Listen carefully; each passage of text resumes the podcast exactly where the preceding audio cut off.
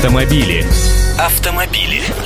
Здравствуйте, я Андрей Гречаник. Сегодня о тонких материях. С автомобильным уклоном, конечно.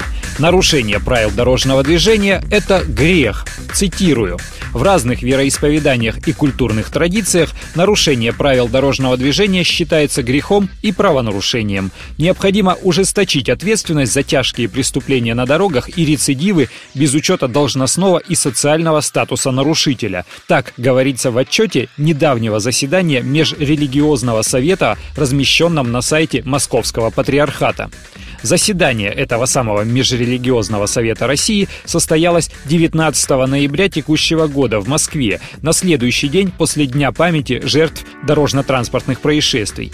По итогам собрания было принято заявление о законопослушности и соблюдении нравственных правил на дорогах. Еще цитата. «Легкомысленное отношение к транспортному средству как со стороны водителя, так и со стороны пешехода, часто ведет к необратимым трагическим последствиям. Вождение в нетрезвом виде и в состоянии наркотического опьянения становится причиной автокатастроф, страдают невинные люди, беззащитные дети. К сожалению, некоторые люди нарушают правила и нравственные нормы на дорогах из ложного стремления возвышаться над другими людьми, проявить свой якобы особый статус в социальной иерархии и потешить свою гордыню. Кавычки закрываются. Вот так, друзья.